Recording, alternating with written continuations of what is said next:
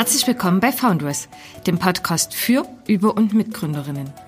Dieser begleitet Gründerinnen über ihre unternehmerische Entwicklung hinweg und gibt so einen Einblick in ihre Erfahrungen auf ihrem Weg in die Selbstständigkeit. Außerdem bietet der Podcast Interviews mit Unternehmerinnen und Unternehmern und anderen Personen, die mit gründungsspezifischen Themen in Berührung kommen. Mein Name ist Isabel. Ich bin Projektkoordinatorin bei Foundress an der TU Bergakademie Freiberg und wünsche euch viel Spaß mit der aktuellen Episode. Chemnitz, die Stadt der Moderne im Herzen Sachsens, steht nicht nur für eindrucksvolle Industriedenkmäler und wunderschöne sanierte Gründerzeitviertel, sondern auch für einen Platz, um innovativen Ideen freien Lauf zu lassen und Industrie zu leben. Im heutigen Interview begrüßen wir Katrin Hoffmann, Geschäftsführerin des Industrievereins Sachsens 1828 e.V., die Chemnitz als reizvolle Stadt mit guten Voraussetzungen für Gründungswillige beschreibt. Die studierte Kommunikationswissenschaftlerin brach vor 14 Jahren ihre Zelte in Santiago de Chile ab und begeistert nun mit einem Mix aus Kreativität und Unternehmertum Mitglieder und Partner des Industrievereins bei ihrer täglichen Arbeit und Veranstaltungen der Chemnitzer Gründer- und Industrieszene. Liebe Katrin, schön, dass du dir die Zeit nimmst, um am Foundress Podcast teilzunehmen. Auch wenn wir die heutige Episode aufgrund der Corona-Pandemie wieder online aufzeichnen müssen, freuen wir uns sehr, etwas über deine Person und deine beruflichen Projekte zu erfahren. Ja, vielen Dank für die Einladung. Ich habe mich sehr gefreut. Danke. Katrin, zu Beginn möchte ich dich gern fragen, was ist denn überhaupt der Industrieverein Sachsen und wie verortet er sich in der regionalen Startup-Szene? Also der Industrieverein Sachsen 1828 ist zunächst einmal ein Zusammenschluss von sächsischen Industrieunternehmen und industrienahen Gesellschaften. Es gibt ihn mittlerweile seit 20 Jahren und in diesen Jahren ist der Verein kontinuierlich gewachsen. Heute gehören knapp 130 Mitgliedsunternehmen zum Industrieverein und sie erwirtschaften gemeinsam einen Jahresumsatz von 15 Milliarden Euro und beschäftigen rund 50.000 Mitarbeiter. Das bedeutet, dass die Mehrheit der Mitgliedsunternehmen, wenn man mal den sächsischen Durchschnitt hernimmt, eher größer bzw. mittelständisch sind. Und neben den Unternehmen aus dem Maschinenbau oder der Zulieferindustrie sind beispielsweise auch die Autobauer wie Volkswagen und Porsche bei uns im Verein, aber auch Unternehmen aus der Softwareindustrie, dem Baugewerbe oder der Nahrungsmittelindustrie sind dabei. Also Freiberger Brauhaus ist beispielsweise auch eines unserer Mitglieder. Und dazu kommen die drei sächsischen technischen Universitäten, drei Hochschulen, Hochschulen und einige Forschungsinstitute. Spannend, dass eure Mitglieder aus so vielfältigen Bereichen kommen. Welches Ziel verfolgt ihr als Industrieverein Sachsen? Das Hauptziel des Industrievereins ist es, dazu beizutragen, dass sich der Wirtschaftsstandort Sachsen weiter erfolgreich entwickelt. Das heißt, wir versuchen im Prinzip alles zu tun, was den Mitgliedsunternehmen hilft, sich gut zu entwickeln. Wir fördern da einerseits die Vernetzung der Unternehmer durch verschiedene Veranstaltungen, die wir monatlich durchführen. Und zum anderen suchen wir eben den Dialog mit der Politik, vergeben Stipendien und Förderpreise. Damit versuchen wir den wissenschaftlichen und unternehmerischen Nachwuchs in Sachsen zu fördern und auch zum Technologietransfer beizutragen. Und wir unterstützen außerdem gezielt Startups, indem wir ihnen im Rahmen unserer Veranstaltungen eine Plattform geben und sie mit unseren Unternehmern in Kontakt bringen. Also seid ihr sozusagen nicht nur für Startups ein wichtiger Ansprechpartner, sondern wirklich auch für etablierte Industrieunternehmen in der Region ganz Sachsen. Ja, genau. Was mich brennt interessiert, für was steht die Zahl 1828 in eurem Vereinsnamen? 1828 gab es den Industrieverein im Prinzip auch schon nämlich damals für das Königreich Sachsen. Und er verfolgte ganz ähnliche Ziele und war ebenfalls in der Stadt Chemnitz, die ja auch damals schon als Herz der sächsischen Industrie galt, angesiedelt. Und der Königlich-Sächsische Industrieverein regte nämlich zum Beispiel die Gründung einer königlichen Gewerbeschule an. Und daraus entwickelte sich dann später die heutige Technische Universität Chemnitz. Und er bewirkte auch damals den dringend notwendigen Eisenbahnanschluss. Und da schließt sich eigentlich der Kreis, denn wir kämpfen heute in einem ähnlichen Bereich. Also wir kämpfen dafür, dass dass Chemnitz zum Beispiel einen ICE-Anschluss bekommt. Okay, ein Bestandteil deiner täglichen Arbeit bilden ja auch diverse Veranstaltungen. Du hast es gerade schon angesprochen, wie zum Beispiel ähm, die Maker Fair oder den Tag der Industrie und Wissenschaft. Welche Rolle nimmt denn der Industrieverein konkret bei solchen Veranstaltungen ein? Na, beide Veranstaltungen organisieren wir eigentlich, äh, um zur Fachkräftesicherung beizutragen. Und den Tag der Industrie und Wissenschaft veranstalten wir schon seit 15 Jahren, jeweils einmal im Jahr und jeweils in Kooperation mit der TU Chemnitz und dem Fraunhofer IBU. Und wir haben dort das Ziel, Studenten mit Unternehmern enger zusammenzubringen bringen. Und dafür organisieren wir an diesem Tag Exkursionen für Studenten in unsere Mitgliedsfirmen und veranstalten auf der Kontaktmesse, die die Uni durchführt, auch ein Speeddating, bei dem sich die Unternehmer und Studenten im Fünf-Minuten-Takt kennenlernen können. Und am Abend findet dann auch immer eine Festveranstaltung statt, wo wir zehn Deutschlandstipendien übergeben und den mit 5000 Euro dotierten Industrievereins Förderpreis verleihen. Und damit wollen wir im Prinzip auch herausragende industrienahe Leistungen prämieren, die zur Stärkung der sächsischen Wirtschaft beitragen. Du hast gerade noch eine andere Veranstaltung genannt, nämlich die Maker Fair. Was steht denn hinter dem Veranstaltungskonzept und welches Publikum möchtet ihr damit erreichen? Die Maker Fair, da beziehen wir uns mehr auf ein jüngeres Publikum und überhaupt ist die Maker Fair Sachsen auch ein junges äh, Format. Die veranstalten wir gemeinsam mit dem kreativen Chemnitz und der Stadtteile Chemnitz seit 2017, immer im Frühjahr für zwei Tage. Die Maker Fairs, das sind sozusagen ähm, Mitmachmessen, die gibt's mittlerweile weltweit und sie dienen eigentlich dazu, junge Leute auf kreative und spielerische Weise an Wissenschaft und Technik heranzuführen. Dort kann man im Prinzip viele, viele Sachen ausprobieren und Spaß haben. Besucher können da zum Beispiel Holz oder Metall bearbeiten oder 3D drucken, eigene Roboter kreieren und so weiter. Also das sind ganz kreative Dinge, die dort passieren. Und dann dazu gibt's auch spannende Vorträge oder Workshops. Und Highlight ist dann immer die Kinderuni, die wir mit der TU Chemnitz an diesem Wochenende dann in die Stadthalle eben verlagern zur Mega Fair ja, da sind wir immer dabei, dass wir da tolle Referenten gewinnen, die die Kinder eben auch begeistern. Ist denn die Veranstaltung für dieses Jahr geplant? Gibt es da schon konkrete Pläne? Also sie ist geplant für den 1. und 2. Mai und wir mussten sie leider ja im letzten Jahr schon äh, ausfallen lassen, denn das kam, also im letzten Jahr wäre sie im, hätte sie im März stattgefunden und das kam dann genau mit der Corona-Pandemie und jetzt planen wir sie eben für den 1. und 2. Mai, aber auch da sind wir im Moment schon damit beschäftigt, nach Alternativen zu suchen. Wir haben uns jetzt noch noch eine Frist gesetzt, werden das dann Ende Januar entscheiden, ob wir vielleicht dann auch in den Herbst gehen. Das ist im Moment sehr schade, dass das alles so unsicher ist. Dann gehen wir vielleicht einfach in einen etwas langfristigeren Zeithorizont über, denn Chemnitz wurde ja auch zur Kulturhauptstadt 2025 gewählt. Was bedeutet das denn für den Industrieverein Sachsen? Da sind wir natürlich wahnsinnig stolz, äh, dass Chemnitz da zur europäischen Kulturhauptstadt 2025 ernannt worden ist. Und da muss man wirklich allen, die dazu beigetragen haben, äh, ganz herzlich danken. Jetzt haben wir eben endlich die Chance, mal zu zeigen, welche Potenziale Chemnitz hat und wie lebenswert die Stadt ist. Und für die Industrieunternehmen ist es natürlich sehr wichtig, dass der Standort ein positives Image hat, denn das Angebot der interessantesten und tollsten Jobs nützt halt nichts, wenn äh, das Umfeld nicht stimmt. Und dass das die Unternehmer auch so sehen, das konnten wir damals im Jahr 2018 ganz stark spüren, als infolge der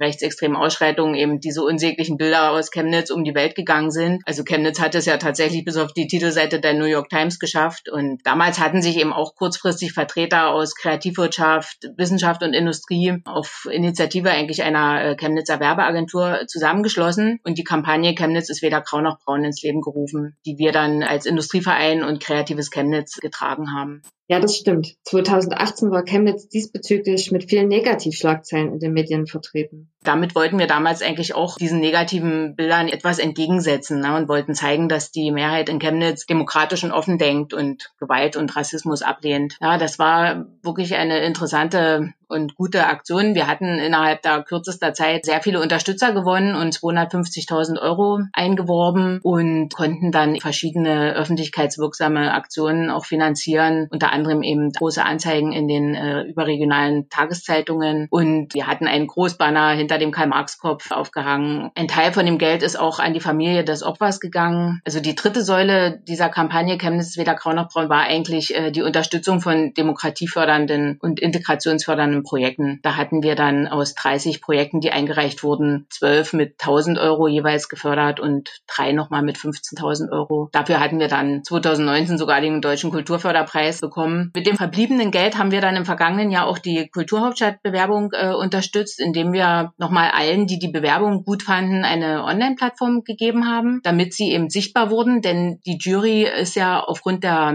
Pandemie eben nicht äh, nach Chemnitz gekommen, sondern hat sich das alles online angeschaut. Und da haben wir eben auch gedacht, dass es vielleicht nochmal eine gute Aktion wäre, wenn man da eben die Unterstützer auch nochmal im Netz halt sichtbar macht. Am Ende hat es ja geklappt und jetzt ist es auch ganz offiziell seit dieser Woche und das freut uns natürlich sehr. Das klingt ja total spannend und super, dass ihr euch für solche Sachen auch engagiert und dort aktiv mit dabei seid. Wenn man jetzt mal schaut, du hast ja auch ein Studium zur Kommunikationswissenschaftlerin absolviert. Kannst du denn deine kreative Seite bei eben solchen Projekten ausleben? Auf jeden Fall. Also nicht nur bei solchen Projekten, aber ja, meine Arbeit ist eigentlich schon generell sehr abwechslungsreich und auch bei der Organisation von den Veranstaltungen sind ja auch immer wieder neue Ideen gefragt. Wir entwickeln zum Teil ja auch neue Veranstaltungsformate, aber auch für die bestehenden. Also wir veranstalten beispielsweise auch jedes Jahr ein Landesindustrieball Sachsen oder auch für den Tag der Industrie und Wissenschaft oder für die Maker Fair sind ja immer wieder neue Highlights gefragt. Ja, ich versuche schon eigentlich äh, auch alle Dinge, die einem in der Freizeit begegnen, schon irgendwie immer schon drauf abzuklopfen, ob das vielleicht auch für den Industrieverein irgendwie nützlich sein könnte. Und ja, also da kann man schon sehr kreativ sein. Ich bin aber zum Glück ja nicht alleine. Ich habe da ganz viele tolle Mitstreiter, auch im Vorstand und Kuratorium. Da kommen auch viele Ideen und auch meine Kollegin, die Katja Stefan, die vor allem auf Social Media spezialisiert ist, die unterstützt mich da ganz toll. Ja, wir schreiben auch zum Beispiel immer unsere Vereinszeitschrift, schreiben da viele Artikel, das macht mir auch viel Spaß. Und jetzt im Moment arbeiten wir gerade an unserer Jubiläumschronik, denn der Industrieverein ist ja im vergangenen Jahr 20 Jahre alt geworden und wir sitzen jetzt gerade an der Chronik, die hat mittlerweile schon 300 Seiten. Das ist natürlich auch eine ziemlich kreative Sache. Ein großes Projekt. Ja, das stimmt. es wird immer größer. Ähm, insgesamt ist ja auch dein Lebenslauf sehr spannend zu lesen. Ähm, deswegen würde ich vielleicht auch gern ein bisschen deinen beruflichen Lebensweg hinterfragen. Ähm, denn du bist ja von der Projektleiterin des City Managements Dresden hin über eine Anstellung als Marketingmitarbeiterin für das Heidelberg Center Lateinamerika erst zum Industrieverein Sachsen im Jahr 2014 gekommen. Wo liegt denn die Schnittstelle zwischen diesen verschiedenen Positionen? Also ich denke, bei all diesen Tätigkeiten ging es ja mehr oder weniger darum, sich Projekte oder Veranstaltungen auszudenken und die dann zu organisieren und durchzuführen und vielleicht noch darüber zu berichten. Also das ist eigentlich das, was das, äh, was alle Positionen verbindet und was ich scheinbar eben ganz gut kann und zumindest was mir auch sehr gut gefällt. Gab es denn in deinem Lebenslauf auch mal Entscheidungen, die dich zum Zweifeln brachten, beispielsweise deine Entscheidung auch ins Ausland zu gehen?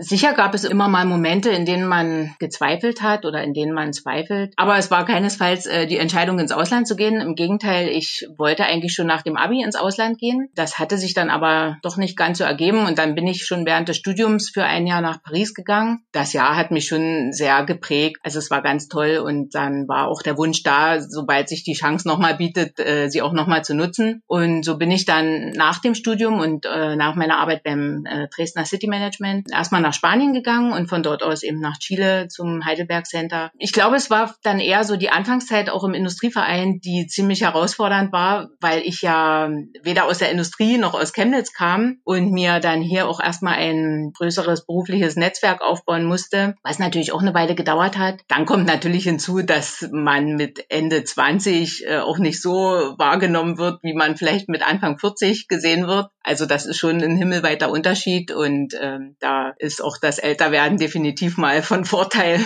kann ich sagen.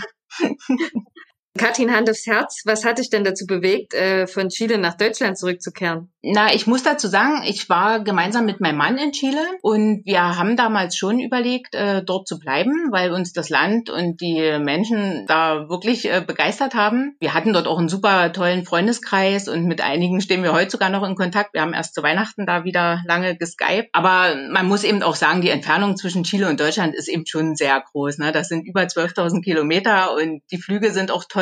Und wenn man dann vielleicht auch so kurz davor steht, eine Familie gründen zu wollen und Kinder Kinder zu haben, die dann ihre Großeltern eben nur einmal im Jahr sehen. Und man muss dann immer seinen gesamten Jahresurlaub vielleicht äh, nehmen, um den dann in Deutschland zu verbringen, weil man da eben vielleicht die Familie sehen will und so. Das fanden wir schon irgendwie schwierig. Und wir hatten dann auch eine Bekannte in Chile, eine Deutsche, die mit einem Chilen verheiratet war. Und da war der Vater dann erkrankt in Deutschland und sie ist hingeflogen, hatte das eine Kind noch mitgenommen, kam dann wieder zurück und danach ist er gestorben und da konnte sie nicht mal hinfliegen, weil dann irgendwie keine Zeit oder kein Geld da war. Das waren alles so Punkte, Punkte, wo wir dann gesagt haben, lass uns äh, nach Deutschland zurückkehren und dort arbeiten und dann möglichst viel reisen in den Urlauben und so weiter. Und das haben wir dann auch wirklich viel gemacht. Und die Kinder haben auch mittlerweile ein sehr, sehr enges Verhältnis zu ihren Großeltern. Und ich denke, schon dafür war es eigentlich wert, wieder zurückzukommen. Ich finde es zwar trotzdem nach wie vor sehr reizvoll, im Ausland zu leben. Von daher, wer weiß, was noch alles so kommt. Man sollte ja nichts ausschließen. Jetzt hast du ja das Thema Familie auch schon angesprochen. Wie bringst du denn Familie, Beruf und ich nehme auch an deine Freizeit? Vielleicht hast du noch welche unter einen Hut. Ja, doch, ich habe schon auch noch Freizeit. Aber ich sag mal so, ich fand flexible Arbeitszeiten und auch ortsunabhängiges Arbeiten schon immer eine tolle Sache, also auch schon vor Corona und habe das eigentlich immer viel genutzt. Ich setze mich auch manchmal lieber am Abend nochmal hin, wenn es dann dadurch am Tag vielleicht nicht ganz so stressig ist oder man am Tag eben auch mal einen Termin absolvieren muss. Dann muss ich auch sagen, mein Mann und ich, wir teilen uns da auch sehr, sehr gut rein. Also da hat als Selbstständiger da auch mal sehr viel zu tun, aber da unterstützen wir uns schon gegenseitig und auch die Großeltern sind gerade als die Kinder noch kleiner waren, also jetzt sind sie schon äh, 10 und 14. Damals, als sie noch kleiner waren, sind auch unsere Eltern oft eingesprungen und meine Mutti ist manchmal vor dem Industrieball, der ja schon in seiner Vorbereitung äh, sehr aufwendig war, da hat die sich manchmal wochenweise bei uns einquartiert und hat uns da unterstützt. Und, ja, also von daher äh, hatte ich da wirklich immer großes Glück und dann ist es auch so, ich glaube, man muss sich auch manchmal einfach von dem Gedanken verabschieden. Es ist zwar manchmal leichter gesagt als getan, aber dass man eben immer alles hundertprozentig perfekt machen will, das funktioniert eben auch nicht immer. Und denk mal, da sollten wir Frauen uns da auch manchmal ein bisschen zusammennehmen und sagen, das ist eben auch nicht immer möglich, dass alles 100 Prozent perfekt wird. Ja, da hast du auf jeden Fall recht. Und ich denke, das ist auch schön, dass du das unseren Hörerinnen und Hörern mitgibst. Jetzt hast du ja gerade schon gesagt, vor Corona. Natürlich ist es ein Thema, was gerade in den Medien sehr präsent ist und unser aller Alltag äh, ziemlich einschränkt. Wie ist es denn äh, als Industrieverein, als Vertreter der sächsischen Wirtschaft, wird euch das Thema ja sicherlich sehr stark beschäftigen. Was würdest du denn sagen, was sind denn so die stärksten Probleme eurer Mitglieder zurzeit? Naja, das Schlimmste neben so greifbaren Problemen wie jetzt, dass Lieferketten unterbrochen sind oder Absatzmärkte gerade nicht so funktionieren, wie sie vielleicht vorher funktioniert haben. Ich glaube, das Schlimmste ist eigentlich die Ungewissheit, ob uns die Situation eben, wie sie jetzt ist, noch sechs Monate oder vielleicht auch zwölf Monate oder noch länger begleiten wird. Das ist einfach im Moment alles nicht absehbar, wohin sich das Ganze noch entwickelt. Und das ist eigentlich das, was die Unternehmer eben auch sehr beschäftigt. Könnt ihr denn euren Mitgliedsunternehmen spezielle Hilfen und Unterstützung anbieten? Und wenn ja, wie macht ihr das oder wie geht ihr da vor oder wie können die Unternehmen vielleicht auch auf euch zukommen? Also eines unserer Ziele generell in unserem Vereinsleben ist ja, dass wir Informationen gern aus erster Hand an die Unternehmer vermitteln über unsere Meetings, die wir eben durchführen. Das kann man natürlich jetzt auch online machen, das machen wir auch, aber leider bleibt dabei die Vernetzung natürlich und der persönliche Austausch auf der Strecke. Das ist ja etwas, wovon der Verein lebt und was ihn auszeichnet. So da haben wir noch keine richtige Lösung gefunden, wie man das trotz der Situation machen kann. Also wie gesagt, wir führen führen Meetings durch, auch zu aktuellen Themen. Wir hatten erst Ende des vergangenen Jahres ein Meeting zum Thema Digitalisierung, was ja im Moment auch äh, hochaktuell ist und hatten uns dort ein super positives Beispiel, also in Form eines Referenten aus Estland eingeladen. Ansonsten versuchen wir trotz allem den Dialog mit der Politik am Laufen zu halten. Wir sind da mit den Abgeordneten im Gespräch und versuchen sie da auch zu überzeugen, entsprechend die Interessen unserer Mitglieder zu verfolgen. Also konkret geht es im Moment um die Haushalts Haushaltsverhandlungen. Also es wird gerade der Doppelhaushalt äh, festgelegt äh, für Sachsen für die nächsten zwei Jahre. Und da ist es natürlich notwendig, dass dort entsprechende Gelder auch für Innovations- und Technologieförderung eingeplant werden. Denn gerade jetzt geht es ja auch darum, dass die Unternehmen neue Produkte entwickeln müssen, um dann eben nach der Krise gerüstet zu sein, damit es dann eben auch weitergeht. Also das sind Sachen, die wir tun. Und wir versuchen natürlich auch die Sichtbarkeit zu erzeugen. Für uns einmal als Industrieverein, aber auch für unsere Mitglieder. Also wir sind sehr sehr aktiv in sämtlichen sozialen Medien, also alle sozialen Kanäle, die man bespielen kann, bespielen wir. Wie gesagt, das macht meine Kollegin, die Katja Stefan, äh, sehr aktiv. Und da versuchen wir natürlich auch unsere Mitglieder mit einzubeziehen. Und wenn die eben innovative oder aktuelle Sachen haben, die man veröffentlichen sollte, dann versuchen wir das dann auch mitzutun über unsere Kanäle. Also können die Unternehmen euch sozusagen auf den Social-Media-Kanälen anschreiben und euch auch aktiv ansprechen? Ja, genau. Also die können uns auch äh, ganz äh, aktiv und ganz äh, persönlich ansprechen, aber eben über die Social-Media-Kanäle sind wir da auch da. Super. Vielleicht werden wir noch ein klein wenig positiver. ähm, Kathrin, was sind denn deine Wünsche, Hoffnungen und vielleicht auch Forderungen im Hinblick auf das Jahr 2021? Für den Industrieverein wünsche ich mir natürlich, dass wir bald wieder Präsenzveranstaltungen durchführen können. Wir mussten ja leider unsere Jubiläumsveranstaltungen schon verschieben. Die hätte normalerweise im Dezember stattfinden sollen. Äh, jetzt soll sie am 26. Juni durchgeführt werden. Das ist natürlich jetzt auch so eine Sache, ob das wirklich wirklich klappen wird, werden wir sehen. Wäre natürlich schön. Und dann äh, die nächste Mega-Fair, das habe ich ja schon gesagt, da überlegen wir jetzt, wie wir das handeln. Also das ist natürlich äh, jetzt das absolute Ziel, dass es bald wieder losgeht. Und ja. Katrin, gibt es denn etwas, was du unseren Hörerinnen und Hörern noch mit auf den Weg geben möchtest? Also ich denke, wichtig ist, dass man möglichst zeitig viel ausprobiert und viele Erfahrungen sammelt über Praktika beispielsweise während des Studiums, Fremdsprachen lernt und dann eben auch Erfahrungen im Ausland sammelt. Und das hilft dann sicherlich auch dabei, dass man später offen bleibt äh, für neue Dinge. Das würde ich gern den Hörerinnen und Hörern auf den Weg geben. Ja, dann herzlichen Dank, liebe Katrin. Weiterhin viel Kraft in dieser Zeit, aber natürlich auch Erfolg für alle kommenden tollen Veranstaltungen, die ihr mit dem Industrieverein in 2021 und darüber hinaus plant. Und natürlich auch für alle anderen Vorhaben, die bei euch noch auf der Agenda stehen. Und ja, ich hoffe, wir sehen uns dann vielleicht dieses Jahr auf der Maker Fair, ansonsten zur nächsten Präsenzveranstaltung. Ja, vielen Dank, das hoffe ich auch und ich freue mich darauf. Das war der Podcast für heute. Weitere Informationen zu Foundress bietet unsere Homepage tu-freiberg.de slash foundress. Alles Gute und bis zum nächsten Mal. Glück auf!